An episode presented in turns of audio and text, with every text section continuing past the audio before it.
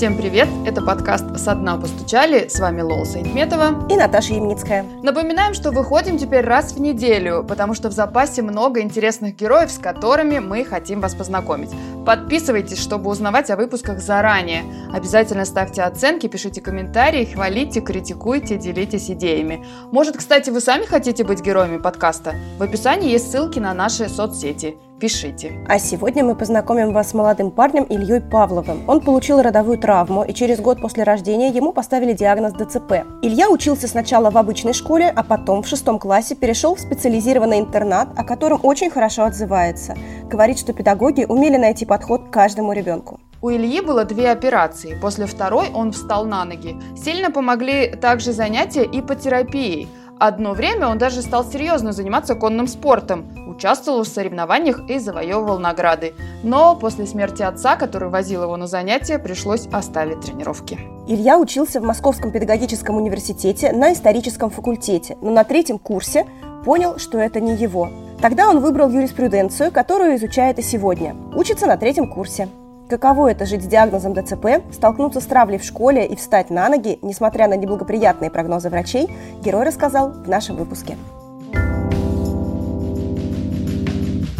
Скажи, пожалуйста, у тебя родовая травма? Как ты мне сказал. Ты человек с особыми потребностями, да, как сейчас говорят, получается, с детства. Что первое вообще тебе вспоминается? Там больницы, реабилитации или наоборот что-то более? Ну, из осознанной жизни я помню первую операцию, слезы матери и тот страх в ее глазах, когда сказали о том, что после операции он может не встать на ноги. А это было пять лет. Я должен был по их меркам уже овощем лежать.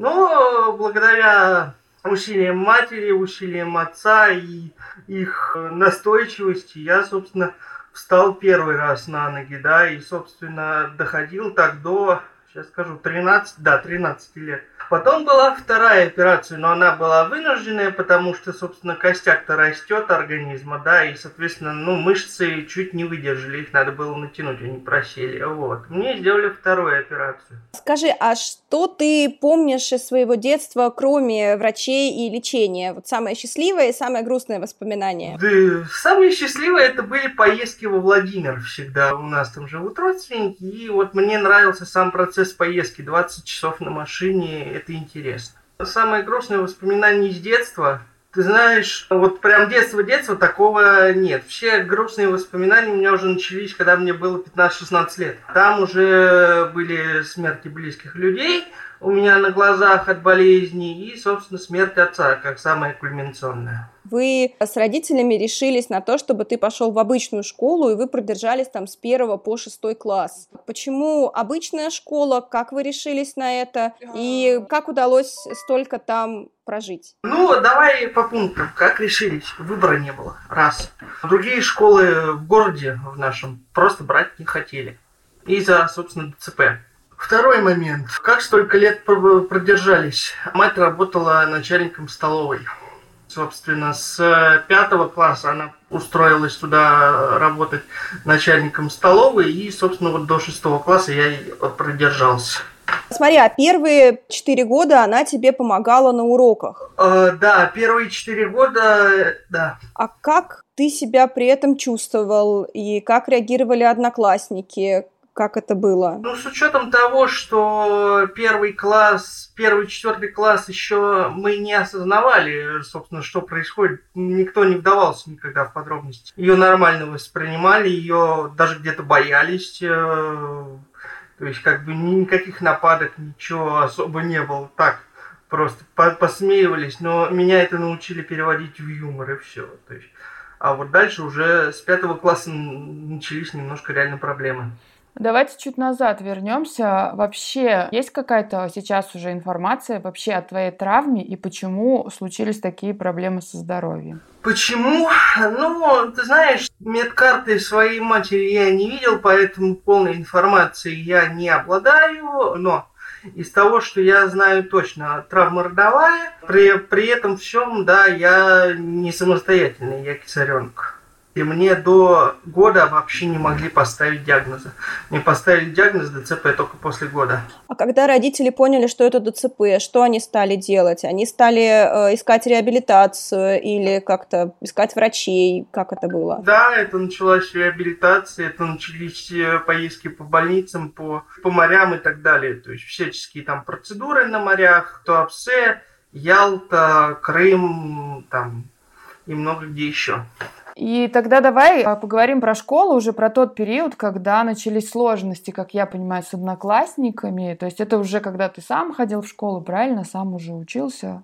Да, это уже осознанный период, это уже пятый класс. Когда пришли, ну, как было тогда у нас, да и сейчас так есть, в пятый класс, как правило, приходят новички. И вот как раз, когда пришел один из таких новичков, а у меня и начались проблемы. Началась травля, началась там, ну, доходила и чуть до драк. Я уже не стал терпеть, начал давать отпор. Соответственно, мне попадало больше.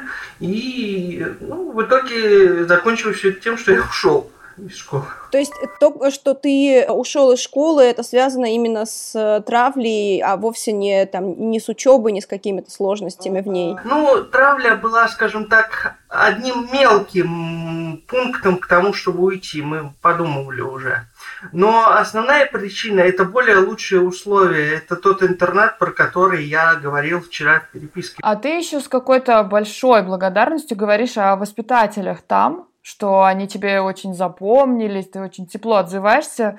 Почему? Это отдельный разговор, потому что я до сих пор им благодарен, несмотря на то, что уже ну, так не очень поддерживаем отношения, к сожалению. Но с той заботой, которую они проявляли, это вот просто не описать словами. Потому что там буквально один взгляд, одно прикосновение воспитатели могли успокоить таких людей, которые в обычном обществе уже упекли в психушку, увидев э, проявление их эмоционального состояния.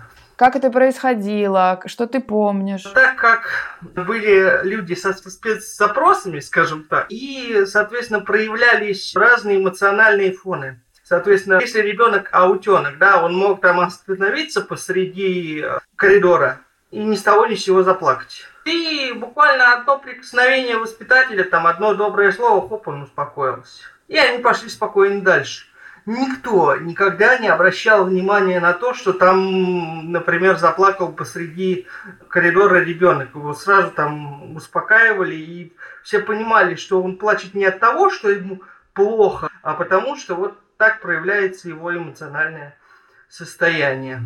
Они очень много нас развивали в плане, в социальном плане. Они давали нам ну, понятие, скажем так, внешнего мира, да, что его, собственно, бояться-то не стоит. Там запираться не стоит, э, не надо там уходить в свой мир, надо общаться и так далее.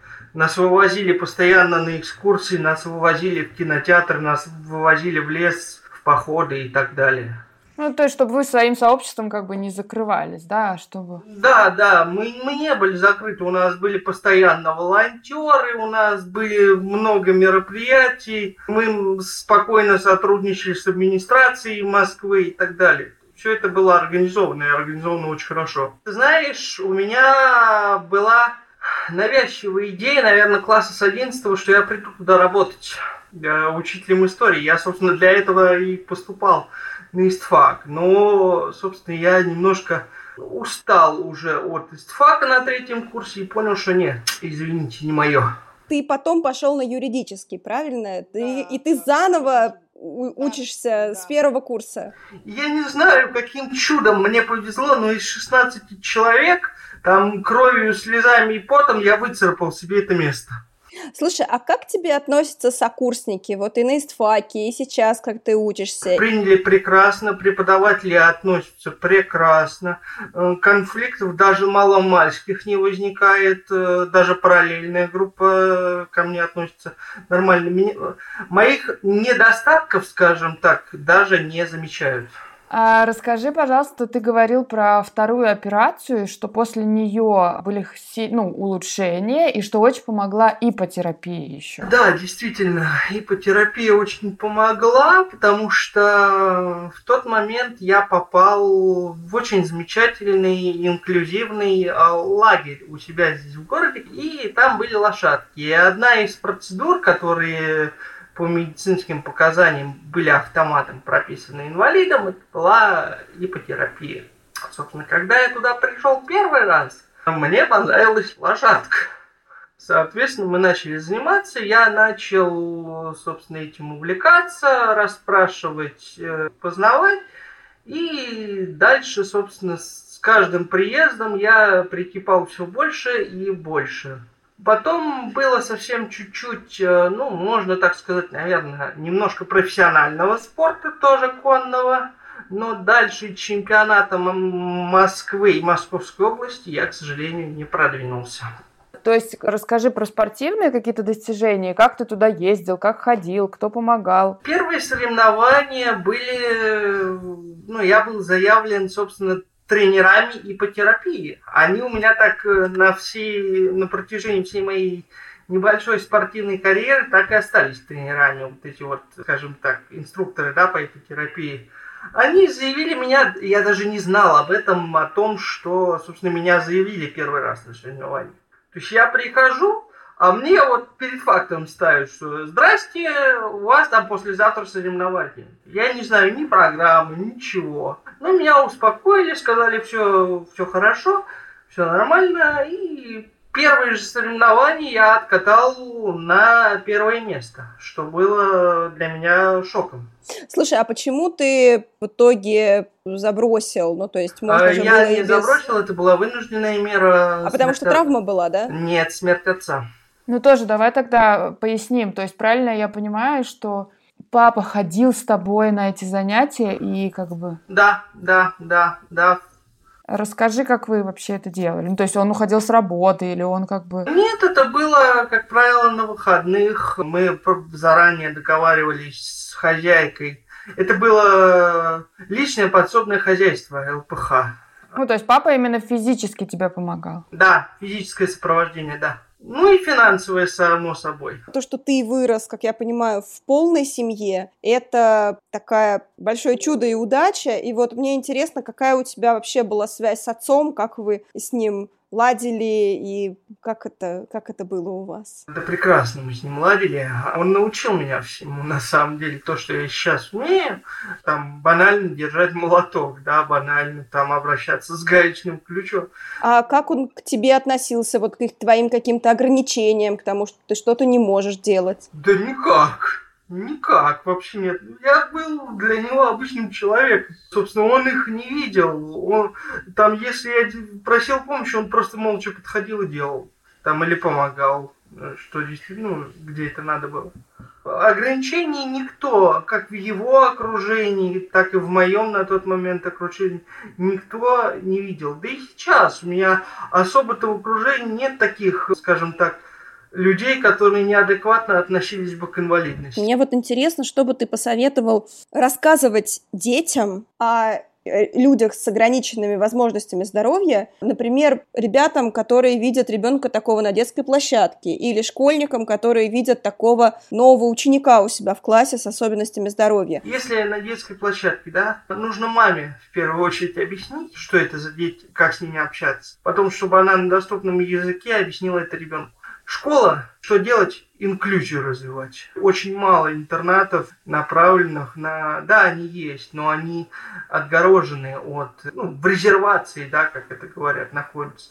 А нужно развивать инклюзию, нужно как можно больше вводить таких вот особенных, скажем так, детей, да, в, в обычные школы, в лицеи, в там в спецматематические там или лингвистические школы и так далее тогда общество сформируется по-другому. Вот хотя бы то молодое общество, которое формируется сейчас на этапе школьного обучения. А что не надо? А как не надо вести себя Ну, во-первых, как-то агрессивно реагировать на таких людей, как мы, да. Там не надо ни в коем случае бросаться с кулаками, не надо закрывать детей собой с криками «он больной, уйди от него» и так далее. Мы не прокаженные, нет, ни в коем случае. А что касается, кстати, вот еще уточнения, что касается помощи, вот иногда, ну, видно, что человек, например, с трудом идет, или ему трудно как-то там э, по лестнице идти. Вот подходить или все-таки ждать, когда сами попросят помощь? А, можно подойти и спросить, нужна ли помощь.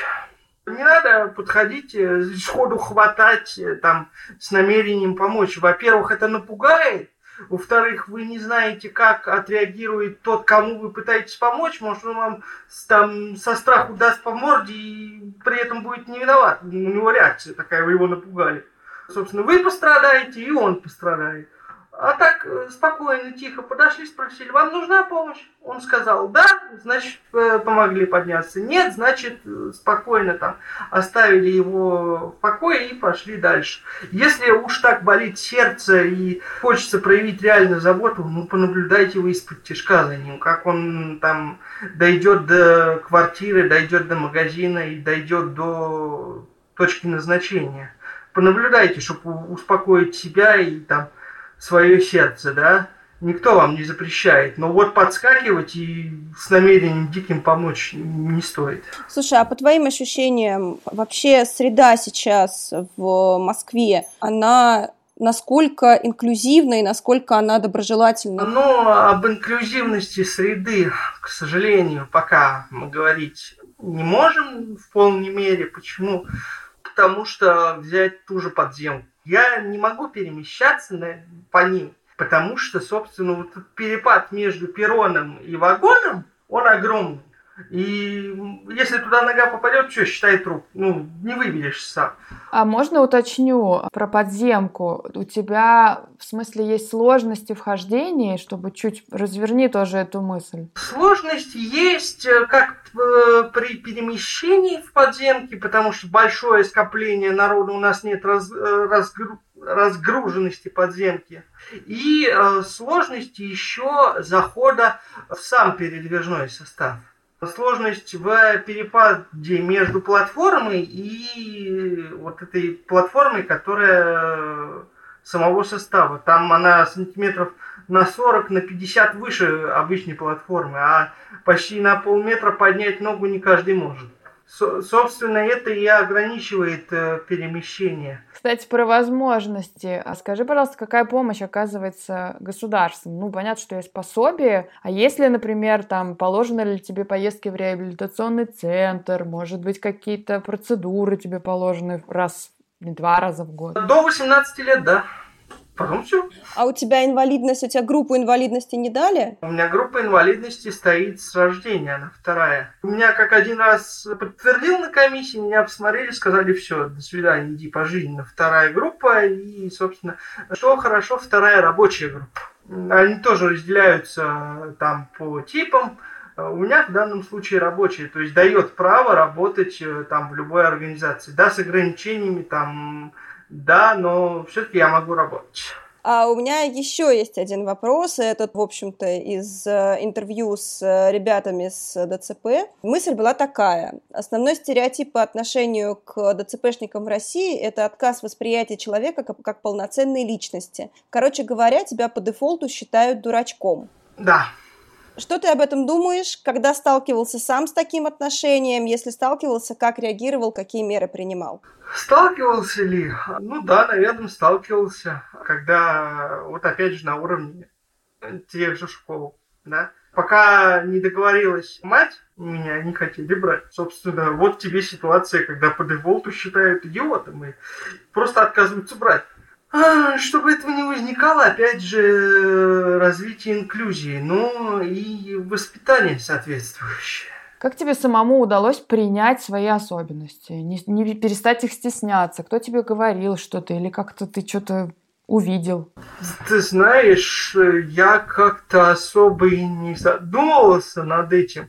Я никогда не комплексовал по поводу там своих особенностей, э, там, что они у меня есть. Да, я понимаю, что они у меня есть, и они никуда не денутся на протяжении жизни.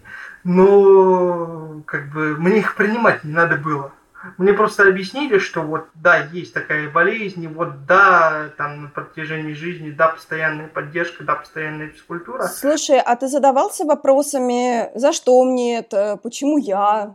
Каким бы я был, если бы я был полностью здоровым? А, если бы я был полностью здоров, я бы, наверное, пошел на военную службу, потому что военная служба, и причем войска связи, меня очень сильно прельщают но я не склонен к философии в плане задумывания над собой, да, там, я не буду сидеть и грызть себя изнутри, а вот, а за что мне все это, вот, а почему так случилось. Я могу пофилософствовать только в рамках, там, курса философии в университете, все. Остальное самогрызение, не, это не про меня. Ну, случилось и случилось, значит, надо идти вперед таким, какой ты есть, и помогать другим. А, кстати, ты сказал, что нужны будут всегда физические упражнения, или как ты это назвал. Что ты всегда должен делать? Что это такое? Ну, с какой периодичностью? Физкультура постоянно. Я не хотел после второй операции ничего делать. У меня там ну, было больно, было тяжело, но вот опять же настойчивость матери, настойчивость отца и подняли меня, собственно, на ноги. Да, там слезы, истерики, все было. Но благодаря их настойчивости я и поднялся на ноги. Я просто осознал потом в конце, что до меня все-таки дошло, что это нужно было мне в первую очередь. И их настойчивость сыграла свою роль. Я, собственно, на ногах сейчас и нахожусь. Э, есть та форма, которая меня в, пол... в полной мере устраивает. Ну, то есть имеется в виду, там реабилитации какой-то постоянной тебе не требуется? Нужна скорее поддерживающая. Э, там раз в год или раз в полгода, как получается. Слушай, ну, наверное, у нас будет сейчас уже финальный вопрос. Скажи, пожалуйста, что бы ты сказал тем ребятам, кто вот тоже родился с особенностями, что им важно знать и, ну, чтобы им, не знаю, легче жилось? Э, ну, здесь несколько советов. Первое. Примите себя как личность в первую очередь. Не нужно комплексовать на то, что я вот таким родился, значит, я не человек. Нет, вы люди вы люди ровно такие же, как и все. Ну да, немножко с особенностями. Примите это как данность. Второе. Забудьте про свои особенности. Их не существует. Сотрите границы между собой и социумом. Третье. Интегрируйтесь в общество, и общество вас примет. Главное в обществе правильно поставьте себя. То есть не надо выпендриваться. Я инвалид, и мне все должны. Нет, ни в коем случае никто вам ничего не должен. И не надо принижать себя. Вот я инвалид, там, помогите мне. Не надо. Просто интегрируйтесь как обычный человек в общество. Ну, собственно, вот как-то так.